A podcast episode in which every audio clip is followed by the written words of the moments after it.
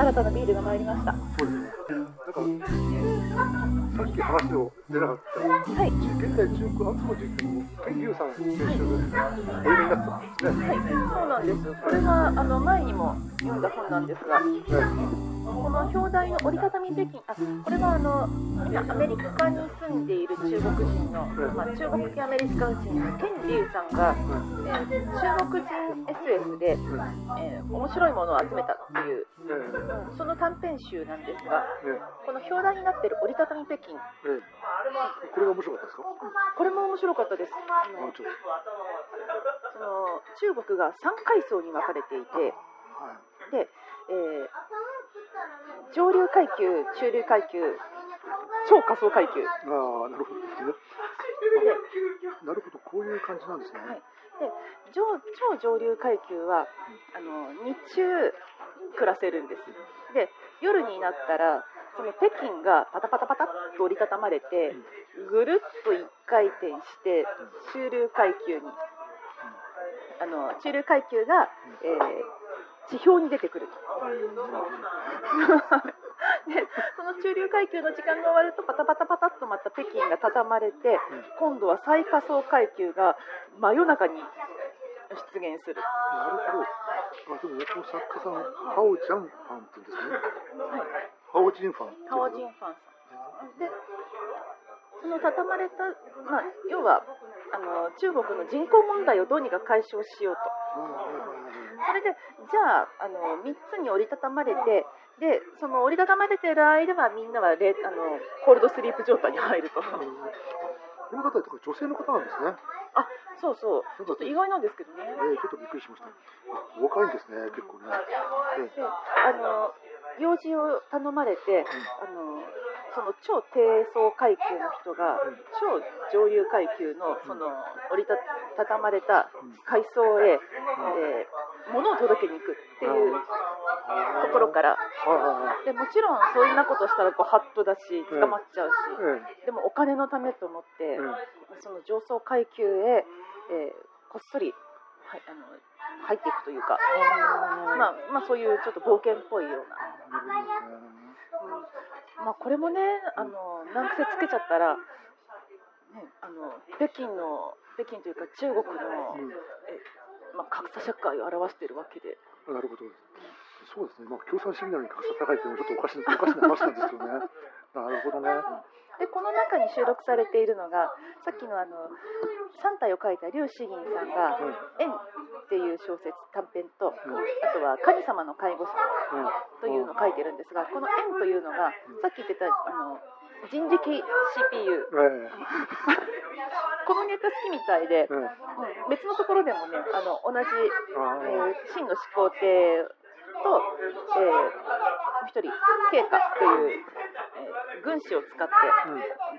これをまた展開さ同じように展開させてるんですよ。ああ、うん。そっか。神様の介護者は完全にあの中国の介護問題っていう、うん神様たちがやある日突然やってきて大量にやってきて、うん。いやこの地球作ったの俺たちだからさちょっと年取ったから面倒見てくんない？って。全世界へ老人がいきなり散らばっていくと。でそうなるとあのいきなり来られあのやってきた老人をみんなが介護しなくちゃいけない。うん。でその介護の風景背景とか風景っていうのがうん。どうも中国の社会を表してるんじゃないかと。というようなことが書かれている。あ、なるほどです。じゃあとりあえずえ SF 苦手な方で頑張って読んでらっしゃるこれはね SF 苦手な方もとっつきやすいやつだったので。読書会でも何人か読んでるんですよね。そうだね。まあ自分はそう最近あんまり読んでなくて、はい。そうさっきのチャットテッド・チャンぐらいかな。テッドちゃんの新しい短編集もあるらしいんですけどね。息吹ですかね。ええ、それもちょっと読みたいような気もしてるんですけど。あのええバーナード嬢曰くでしおりちゃんがワクワクしながら「息吹買うんだ」って言ってたんで。あそうですね。そうなんかすごい非常にあの佳作っていうか非常にあの作品数が少ない方らしくて、はい。ええ、だからなんかあの非常にちょっと楽しみでそう読むのが楽しみなんですよね。佳作で、で、あの、ヒロさんから前に伺ったのが、このテッド・チャンって、うんあの、エンジニアさんなんですって？あちょっとね、私もそういう時は覚えてたかもしれないけど、具体的にどういう背景だったかちょっと覚えてないですけどね。確かね、エンジニアさんです。うん。割とあの、専業作家じゃないんですよね。ね、専業作家じゃなくて、で、だけども短編をちょこちょこ出したら結構評判になって、うん。で出版したところ、まあ、映画化になって大阪、まあ、すごいっていうふうになっうんうんなっちゃったっていうのを聞いてますけどね。そうそのしかも普段書いてる書類っていうのが、うん書類というのか、うんまあ、仕事がうん説明書書いてるんですね。え？えっと説明書とか使用書をあ書いてるーちょっとね、その辺まで、ちょっと私も記憶が。すごいですね。そうですか。うんはい。いやそんなね説普段説明書書いてる人が小説書くんだっていうのがびっくり。でもね、やっぱりほら、こう、設定とか、そういうのがあるから、書くのも大変なんでしょうね。多分いっぱい書き直す、書き直すタイプの人なんじゃないかなと思いますね。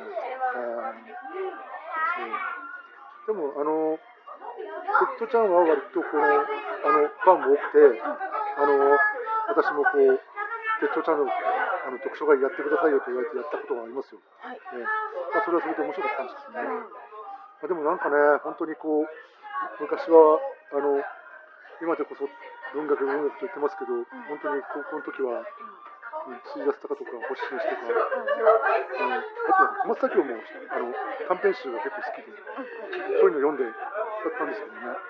だからそのまま、あと2001年宇宙の旅も結構好きでしたしね。あ朝シクラックですし、あとはあの、なんだあの、えっと、ブレードランナーって紹介されてますけど、ああいうあの、えっと、電気羊は、あの、なはい。えっと電気羊はアンドロイドの夢を見るあああいう感じ、ええああいうのが、うん、読んでましたしね。あれも読みました。えうんえそういや途中からあのわけが分からなくなってつい別の意味でついていくのが大変 SF 知識じゃなくて世界観がおかしくなっていくのでそう、でもあの結構あの、えっと、向こうの海外の作家さんだと純文学書きながらそういうエンタメ系のもの SF とかそういうファンタジー書いてる方も多いので、うん。うんまあ、例えば、うんまあ、ウィリアム・ニクビソンじゃないや誰だっけな？そっかブリース・レッシングが SF 書いてたりするんでしたっけ？えなんかねあの読みましたけどなんかその旧約聖書っぽいのをモチーフにしたあうん。の、えっと、SF 書いてるんですけど私高等すぎてよく分かんなかったっていう。だけどあのル・グインあのえー、とゲド戦記のル・グインもうん SF 小説作家なんですよね。あそうですね、なんかね、まあ、いろいろ、あの、そういった意味でファンタジーとか、あの、ファンタジー文学とか、幻想小説とか、そういうのとクロスオーバーしながら、あの、書いてる方もいらっしゃいますよね、向こうだと。ちょっとそういうの興味はあってはいるんですけど、まあ、正直、いろいろありすぎて、なかなか手が回らないというのが正直な感想ですから。ただ、あの、えっと、あとね、なんかね、えっと、歴史小説とか、旅行記とかそういうのもけもう好きなんで、どっちかというと、だんだんそっちの方に行ってきちゃった部分が確かにありました。ドキュメンタリーとかそっちの方が、こういうのが好きになっちゃったっていうのもちょっと影響してるのかもしれないけどね。やっぱりあの年齢を重ねると思考が変わってくるって感じなんですかね。そうですかね。うん、まあ、あでも、なんだろう、あの、映画は当然見るし、うんまた、あと、やっぱりなんかね、えっと、いろんな面で、あの、こう、子供が成長していくとともに、うんさっきのあれじゃないですけど、世界は終わりだみたいな感じの あテンションになかなか染まりにくくなったっていうのは確かにありますね。あの、あれね覚えてるのは、あの、なんだっけ、あの、えっと、マッドマックスの新しいやつ、あはいえっと日本のタイトルがデスロ怒りのデスデスロードです。あの、シャリーズ・セロンが、まあ、ヒロインで、はい。っていうやつあったじゃないですか。うんあの映画自体は当然あの面白かったんですけど、うんなんかその、えっと、自分がそのたまたまなんか SNS とかでフォローしてるはい文化人系の人たちが、まあ、当然あのそのデスロード大好きっていうのがいるんですよね。で自分はどっちかというとそのシャージ・ゼ・セロンとか、あの女性たちをあ見たことありますか？あ私大大好きなんですよ。あの女性たちを救うためにチャーリー・セロンとあとママットマ・マスクが頑張るわけじゃないですか。はい。ね、それを見てて、あのそちらの方にシンパシーを感じたわけですよ。え世界観じゃなくてね。でシンパシーを感じながら頑張れっていう感じでやってたんだけど、はい。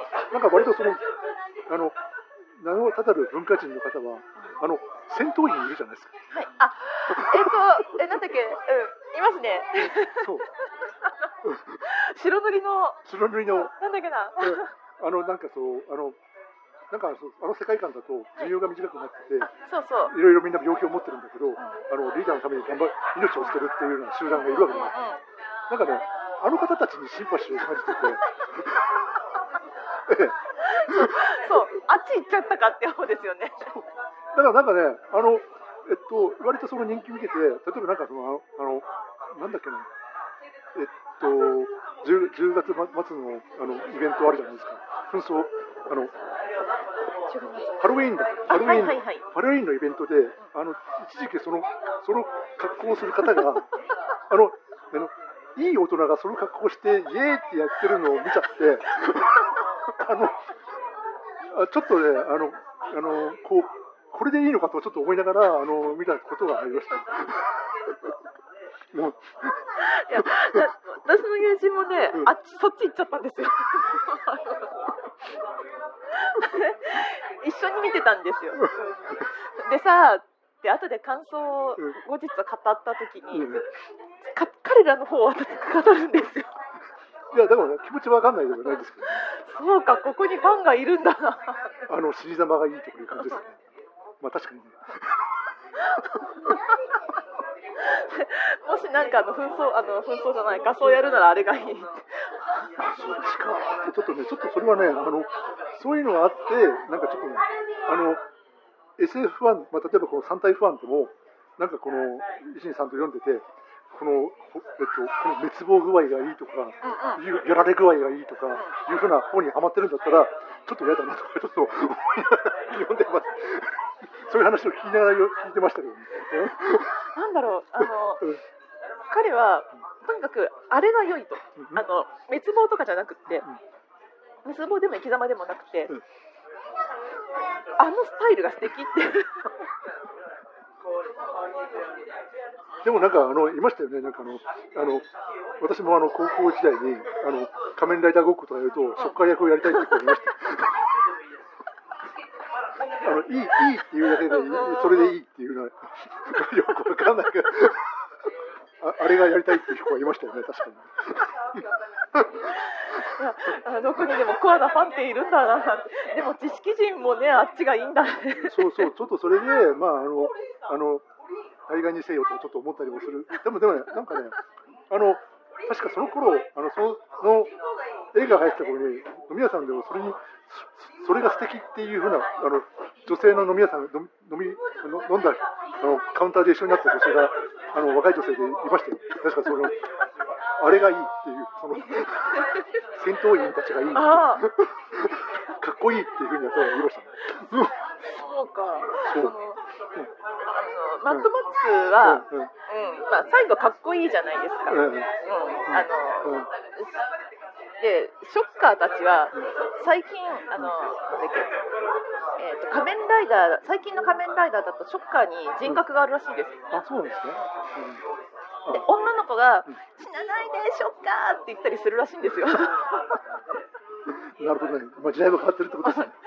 しかしてそっちの話なのかなと。うんまあ、あれですよね。あの、まあ、いろんなところにスポットが当たってね、キラレ役がかっこいいとかなんか、まあいろいろあるんでしょうけど、えまあ、そういうのもあるんでしょうけどね。ね、暴流こそが素敵っていう発想も。ああると思いますけどね。うんまあ、でもどうだろうな。まあちなみにそのあの格好あいやマッドマックスの,、うんあの白塗りの彼がいいって言ったその彼も割とインテリです、割とっていうかインテリですおかしいなと、俺だから逆にちょっと自分の感性がおかしいのかなとずっと思ったんです思ったんですけどね。そう。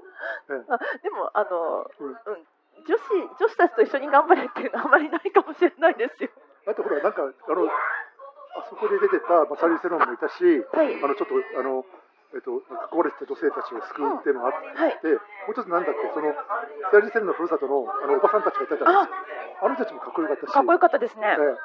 自分はどっちかというとそっちにしびれた系統だったんですけど、だから要するにマッドマックスの気持ちで、よしえっと、彼らを、彼女たちを、えっえっと応援しようみたいな感じで、なるほどね。うんちょっとそのマッドマックスかっこいいじゃないかって思ったんだけど、みんないきなり戦闘員がいというのがずるって感じが。あれ？みんなどこ見てそこ見てたの？かそこかそこかっていう感じだったですけどね、ええ。えでもあの中でそうだな、うん。えっとマッドマックスシリーズ4部作あって、うん。でもやっぱりあの中でいいのは、4がいいな。ったんです4はちょっとねあのすいませんいろいろごっちゃになっててどどういう話だったかちょっとあ4ってあの今言ってたい怒りのデスロードです。あいやそうですよそうですね。あの2のね、うん。えっ、と北斗の拳に出てくるあの世界観、うん。完全な北斗の拳の世界観もあれはあれでいいんですけど、うん。うん。うん。やっぱり4の、あのド迫力、うんあ。いやでも自分はね 1, 1を映画館で見てなんかあの 1, 1でなんかあの悪いやつを一人一人復讐で殺してるじゃないですか。うん。でそこで最後にこう言っててなんかあのなんかその命は失ってないけどこうなんか爆薬かなんかをこう仕掛けてろうそくかなんかでそれにこうそれがこう移っていくとうん。よと点火してドカンといくよっていうような設定を作っておいて、あの、えっと、ノコギリ渡して足を切るように抜けますけど 助かるかもしれないよっていうふうに言う場面があって。あれがね私的には結構トラウマだったんですよ。まあ、た確かにねなかなか。あれがトラウマでしたね。多分高校生ぐらいだったかな。高校か大学生とかそんなもんだと思うんですあの当時ああいう映画なかったですし、けど、ええあれはちょっとトラウマでしたね、あとあそこに出てたエキストラ、うん。本当の暴走族だったんですもんね。ええあなんかそういうのを言ってましたね、え本当の怖い暴走族を集めちゃったよくみんな来てくれたなと。えええまあでもまあまあでも彼らにとってもいい記念になねえ。でもね、1, 1は見てて、ちょっと1自分はちょっと1を映画館で見て、あと、まあ、あとね、ちょっと2、3をちょっと、多分テレビかレンタルかなんかで借りてみたんだと思いますけど、あでも、あの、そう、そういうのは、あと何か SF でおすすめは何かあるかな、うん、本だと何があるか？な、うん、いろいろありすぎて。そうですよね。いろいろ読んでいらっしゃったら選ぶのが大変ですよね。SF はそんなに読んでないかな。ああのね、あの、スターシップトゥルーパーズって、ああ亀さんたちの、はいはいはい。あれ？亀さんたち、うん、あれスターシップトルーパーズですよね。え映画知ってます？実写版ですか？え？実写版？実写版。知らない。本当？にっていうかし実写版あるの知ってるけど見た見たことがない。あの、まあ、実写版自体は、非常にくバカバカしい映画でもあるんですけど、あのえおどろおどろしい、バカしい。のあの、なんかその、バンホーベンっていう監督さんがやったやつで、まあちょっと原作があるんです、宇宙の戦士っていうのは。あれがなんか、あの、なんかフォーガンという監督だったけど、あの方が、あ夏の時あポ々と一緒です。ール・バーホーベンええポール・バンホーベンが映画の監督さんで、はいで原作はあの夏の扉を書いた人です、確か。で、あの宇宙の戦士っていうのがあって、はいあれはね、原作は原作が、どっちかというと原作の方がちゃんとしててよかったんです。映画はえげつなかったけど、原作はちゃんとしてよかったです。バーホーベン暴れすぎたねってまあ、ババーホーベンさんはちょっと面白いですけどね。うんバーホーベン、バーホーベンは、ご存知で詳しいんですか？いやあの名前だけはよく聞きますけど、え何撮ったって言われるとすぐ出てこないかな。えーっとね、宇宙の戦士、あとなんだっけな、えっと、あれだ、あの、ロボコップ。ああ大好きなやつだ。あとね、あとなんかそのシュワッツェネッガーの火星の行くやつがなってたっけなえっ、とトータルリコールです、トータルリコールでいましたいました、はい。で、なんかあの、結構、ググロい人だなと思ったんですけど、確かにグロい、あの方はなんかその、第二次世界大戦で、うん。あの、オランダかなんかに住んでて、うん、この幼少期の時に、こういうしいっぱい死体を見た方らしいんですよ。あだからなんか生々しいんだな。で、それで、戦争終わってつまんなくなったっていうふうにはいうふうな人らしくて、なんたらショックみたいなこと。そう、それを、で、あの時に見た衝撃を映画でやるって言ってて、はい。それそれが爆発したのは、スターシップトルーパーだったんです。よ。なんと。あとね、もう一つね、なんだっけな、ショーガールっていうのがあって。あショーガール。ああはい、ね、はい、あああれもちょっと私、トラウマだったんですけど、あいやショーガールはちらっと内容を聞いて絶対見ないと思ったやつです。でもね、面白いですよ。でそうですあの妙妙なところが豪華あのいわゆるいわゆるストリップショーなんですけど、すごい豪華、すごい豪華なんですよ。そういうのがあって、うん、だからちょっとそれでスターシップトルバル見て、え変な監督だね、特にショーガルはなんだっけ、あれ、なんかワースト映画賞を取ったんですよね。あそうなんですね、ええラジー賞かな。ラジー賞を取ったんだけど、あ、でもね、あの、なんだろう、あの、変変な映画だったら見ておいてよかったとちょっとついええ最悪ですよ。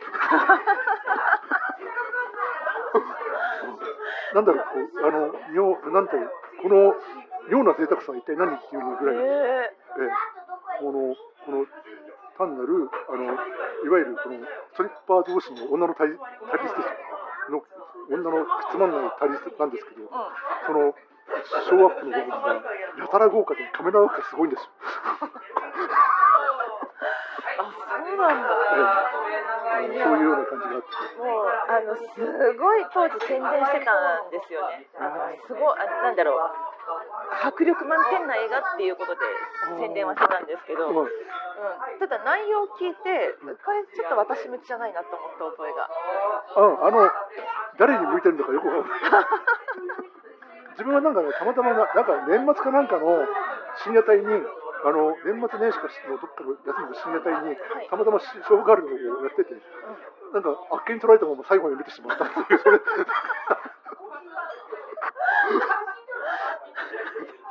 そうなんだ。そうあっけに取られたから最後に、え発見取られる映画なんですええ。ね。キャストも結構いいしあのキャストも結構いいしあのなんだろう。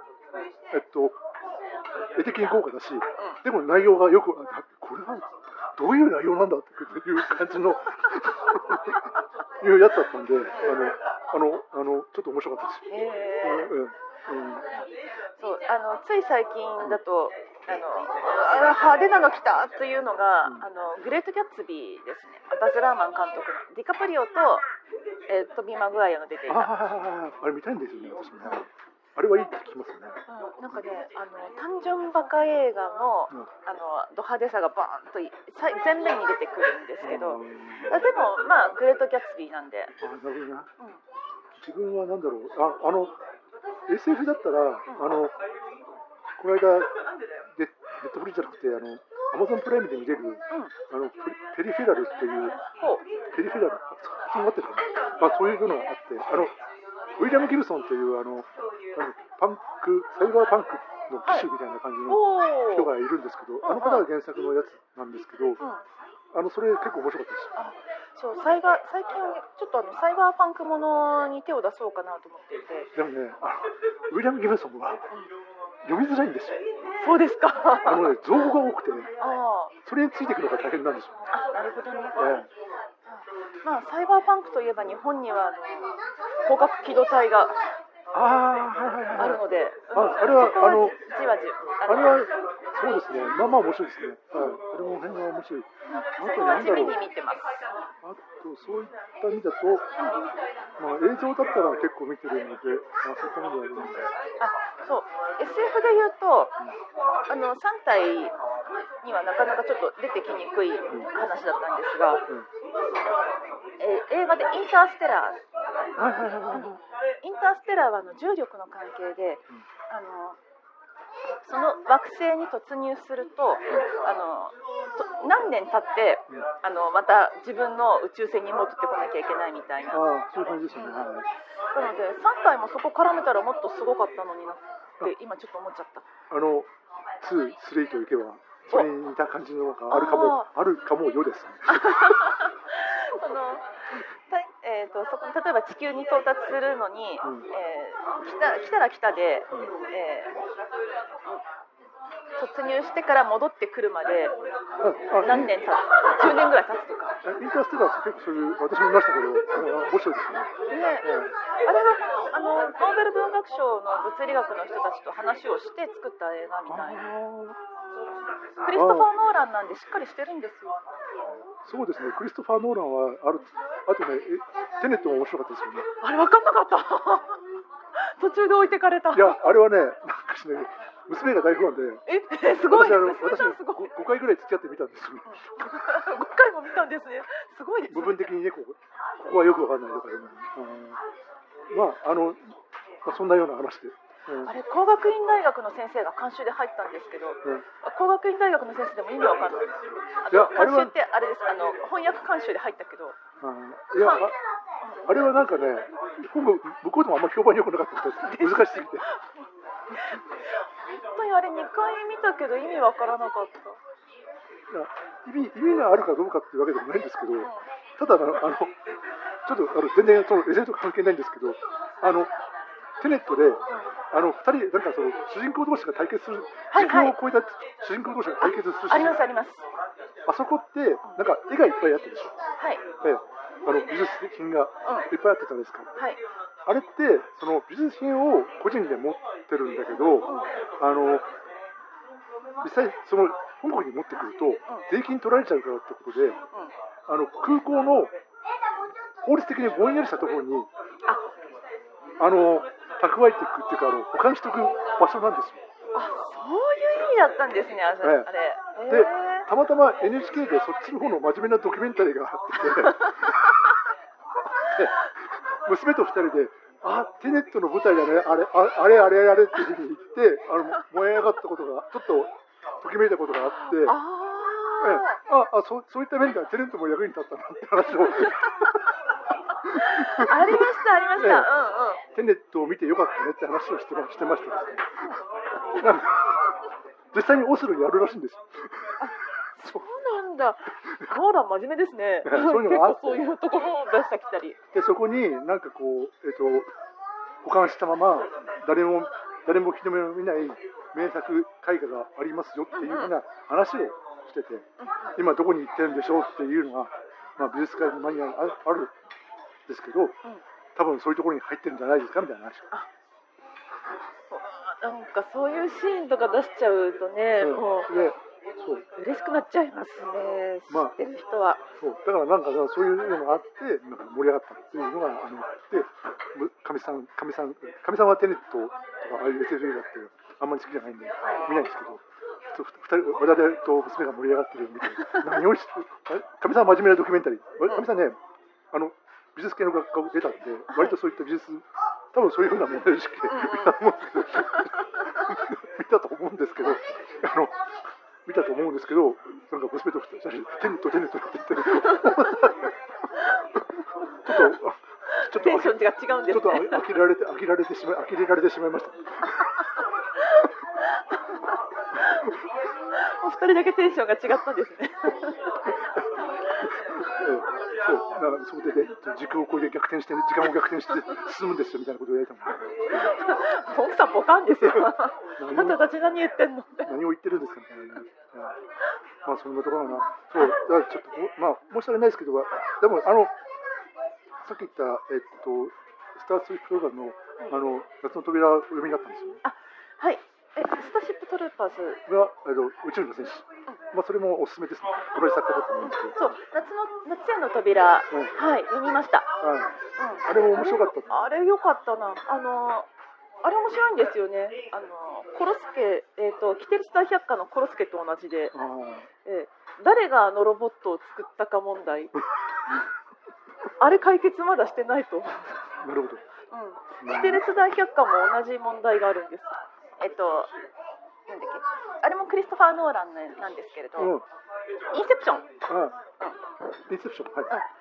あれはわかわけがわからないって言いますが、うんテネットよりはわかります。うん。はいはい。あれもあれはディカプリオだし、渡辺謙が出てるし、う。うんん、出てましたね。はい。斎藤って役で。私はでも、私はこう、なんこういったなんですけどね、ああんなふうにずっと眠っていたいなと思うたまにあります。破滅はしたくないけど、夢は見たいなみたいなね。あれも良かった。マリオン・コティヤールも出ていたし、ああ、はいはいあのテネットは実は好きで、あテネットじゃない、えっ、とインセプションズは買って、えーで DVD で持ってるっていう。あなるほどすごい、と思ったら。ネットフリにあの上がってきたんで買う必要なかったじゃんって思った。まあでもね、うん、あれはでも、それはそれで面白いですからね。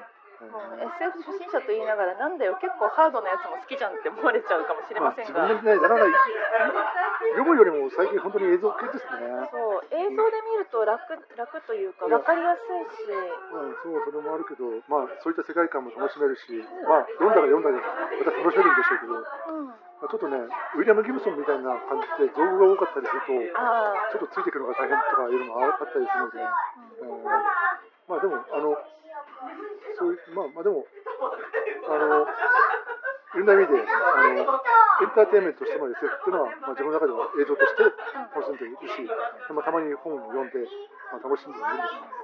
たまにあの現在の知識が入ってる SF っていうのとおとしくな気分になりません？いやーどうだろうまあ AI とか AI とか、まあ、でもねなんかねあのこれなんだけどなんかその現実の方が不思議だったりする時あるじゃないですか。ありますね。恋愛とかね。はい。なんでこの人に惚れてしまうんだろう。うん最も不可思議な化学反応。そうそうそういうのとかね。まあそういうことも含めてなんかあのまああったりするんでなんか割と最近純文学系という方にズブズブちょっと言ってますけど、ね。まあ、でもたまに読むと3体みたいなのが出るとねちょっと面白いなと思うし、まあ別の意味でねまあ政治的な意味合いでちょっとつい変な裏読みをしてしまう部分もあありましたけど。知ってしまうがための。まあそういったところで、裏読みで。えー深読みをしてしまいますけどね。まああのまあでも、まあ、たまにまたやりたいですね。こういったいい面白い作品があったらぜひ、でもやっぱり中国 SF って勢いありますね。というかあの最近はもうねコロナ以降が出てきにくくなかったけどな出てきにくくなっちゃったんですけど、うん。それまでの中国 SF っていうのは本当に勢いあるな。そうし思いました。まだまだこれからだと思いますよ、はい。うん、まだ他にもいろんな国も書いてますから、いるんじゃないですかね。うん。そう多分大丈夫ですよ、えーじゃあじゃあとりあえずまあこんなとこですか？年末は？あそういえば年末？年末何してらっしゃいました？あそういえば年末。なんか読んでました？えっとですね、あの難しいところでは、あのこれ、マッフーズの話しましたっけ、前回。はい、あれが読み終わって、あのあの読み終わってって言っても、あの3部作の1作目ですけど、一応読み終わって、あのこんな感じかっていうのがあったのと、あとそれから、あのえっと、まあ後でちょっと話題にするかもしれないですけど、あの川上美恵子の夏物語っていうのを読みまして、はい。はい、それがすごく良かったので。ええちょっと南堂さんにぜひ読んでもらおうかなと。お任せください。今 今ねすごいこと言っちゃったけど南堂さんなんか読んだんですか。私はあの英国ゴーストホラーと言われた「国威の女」っていう、うん、ホラー小説を読んだんですが、そううちうん、のちょっとあんまりだったかなって。いううちの娘もホラーとか好きなんですけど、なぜ女性はホラーに惹かれるんでしょうかね。ああなんでしょうね。私の友人にもホラーファンいますけど、うん。うん、なんか、えーうちの娘はあのあのよくアメリカでの魔女も魔女狩りのものとかあるじゃないですか。はい。ああいう感じのやつ好きです。あそうなんですね。えーなんかその、えーなんかそういうえっ、とやつを見て、あのきき綺麗な人から殺されていくみたいなあのネットフリのそういうホラー映画を一生懸命見ましたね。へえええ。年末だと、えっと、私はちょっと結構その夏物語で結構あの大晦日ギリギリまで読んでたんですよ。はい。で結構疲れちゃってて。はい。あとね三が日はねあのかみさんがあのビデオに撮ったあの紅白をはい、だらんと眺めてて。うふとしたら気がついたらトワイスについて検索してたっていうのが 私の正月あの元旦の日でしたね。ん、いやまあ眼福ですよねトライスはね。いやー、なんか、なんかあの、あの、娘の方方で、スワイスとか、ブラックピンクとか流行ってるのははい。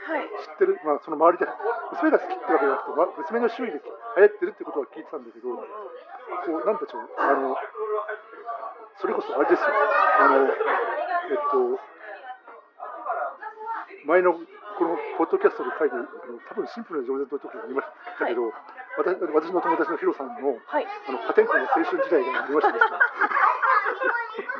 ええ、破天荒なありま 破天荒で虚しい青春時代があって、その時のあの、えっと、私ちょうど中に憧れてたあの、えっと、セクシーな大人っぽい女性たちの姿が、たまたまトワイスと重なっちゃったんですよ。美人ちゃんたちが、うん、お誰かに似てるなとかちょっと思った瞬間に、こう私のヒロさんと私とヒロさんをカシャカシャカシャって検索して、こうこの子、あれこれ似てないか？な、うん、似てるね？みたいな話を してしまったわけですよね。そう、いや、長くなりますで、ほら、今なんかこう、あのこう、こうカチャカチャ、スマホでね、はい。スマホで、そんな一生懸命じゃなくて、文献広げてガーッとやって、こう、ページをめくれるようになくても、スマホでちょこちょこっとやれば、例えば、TWICE で、TikTok とかやったら、もう、もう全員ガーって出てくるわけですよ。そういうの順番で眺めてるだけで、あ結構、あの、まあ、あの、いわゆる、も燃える感じですよね。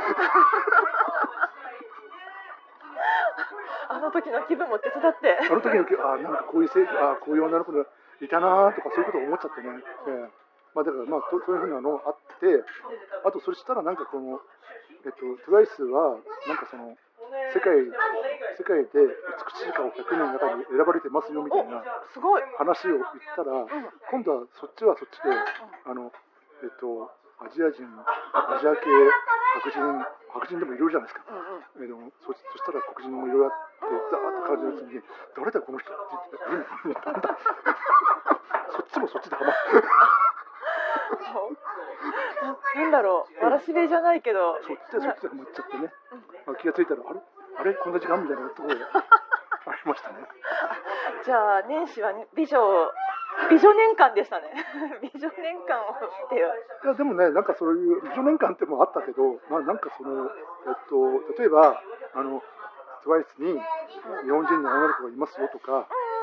そしたら、例えば世界の、なんて世界の美しい子100人に、だからほとんど K-POP って、そのアジア系女性ってほとんど K-POP の女性だったりとかするわけですよ。はい。そして、え、こんな子いるのとかいうような形で、むずむするうちに、K-POP ってこんな子いるんだとかいうふうなのがあって、どういう音楽なんだろうと。か、そういうふうな話になっていくと、やっぱりこう、あの、今って洋楽って、あの80年代リスペクト的なあのアレンジが流行ってて、でやっぱりこう、もの見ていくと、ああの時のあの、あの、あの時にかかってた音楽に似てるなみたいなふうな方向にまた行っちゃって、うんこれいいじゃん、ノリノリみたいな感じで。うん、っていう感じで、あの、はずるずるはまっていく感じがありました、ね。うん、よし、じゃあちょっとそれで、次回とかどうしましょう次回はせっかくお読みになった夏物語。はい。ありますか？うん。うん。ちらっとお話を伺ったら面白そうなので、もうぜひ。あのですね、読んで、読んで一番思ったのは、はい。あの、えっと、大丈夫ですか、はい、読んで一番思ったのは、南條さんの感想、これ、南條さんこれどう思うのかなってちょっと思ったんですよ。えー、女子として？女子として。えこれどうだろうと思っちゃってたのと、あとは、まあ、あの、そう、草を歌ってるの、あの、悲劇のヒロインいたじゃないですか。はいはい。あの、悲劇のダメなヒロイン。はい。ダメなヒロインいたじゃないですか。はいあの、えっ、と、えーっと、あの方が、もし幸せを見つけるとしたら、こんな形なのかなってちょっと思ったっていうのは、あの、私の感想でしたね。おお。ええトリスレッシングの草を買ったりね。じゃあ新しいね新しい幸せがここに。うん。ええでもまあ、ちょっと、あの、心境としては複雑ですよ。へえ。あ楽しみだな。で、で、これと抱き合わせで、ちょっとお勧めしたいのは、はい。あの、ベンラナーの10.04が、はいあの、ちょっと抱き合わせで読むと、またちょっと面白いかなとちょっと思うので、あの、ぜひちょっとそれを合わせてやれたらなと思います。うん。テーマが似てる感じで。ああ、そうですね。うはい。テーマ似てますね。はい。そううんこれもちょっと面白い。それを言っちゃうとちょっとつまんなくなっちゃうので。そうか。まあ、あの、とりあえず夏物語を読んでいただいて、まあ余裕があったらちょっとベンラナーとかね、はい。はいよ確か読みたいとおっしゃってたので。そうなんです。うん。うんそう、これも、あの、買ってはいないが読みたい積読になっている。ただ自分はあの読んだ時には、えっと、10.04が SF, っぽくよ読めたんですよ。ほう。ほうほうほうほう。これもどっちかというと SF っぽいですよ。ほう。ある意味、そういう解釈ですねええ。ある意味 SF っぽいですよ。ええもう何の前知識もなく読ませていたまあ、だき今は SF じゃないかもしれないけど、うん、すぐそっちの方が面白い。3体を読んでる最中に、うん。ちょっと余談なんですけど、あのバイデンのところから機密文書が出てきたと。うん。でなんかまあバイデンのところは少なかったけどトランプはかなりがめていたとうん。機密文書の内容なんだろうなと思った時に、うん。宇宙に関すること。宇宙人のことではって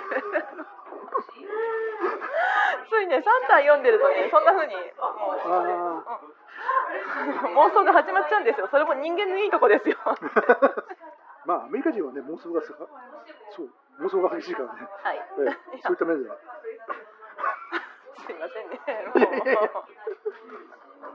まあでもまあ、でもそういうあの妄想とかクリエイティブなところもね、人間の特徴ですから、はい、前向きに考えていけばいいんじゃないかと思いますよ。そう突然何をするかわからないのが人間のいいところだなまあいいことさえやってくれればね。そうええいいことさえやってくれればそういうことだと思うんですけどね。はい。ってなことを年末年始の年末年始というかまあ3体から学びましてそうですよ。私も私もそうやって平和のためにトワイスを検索してましたよ。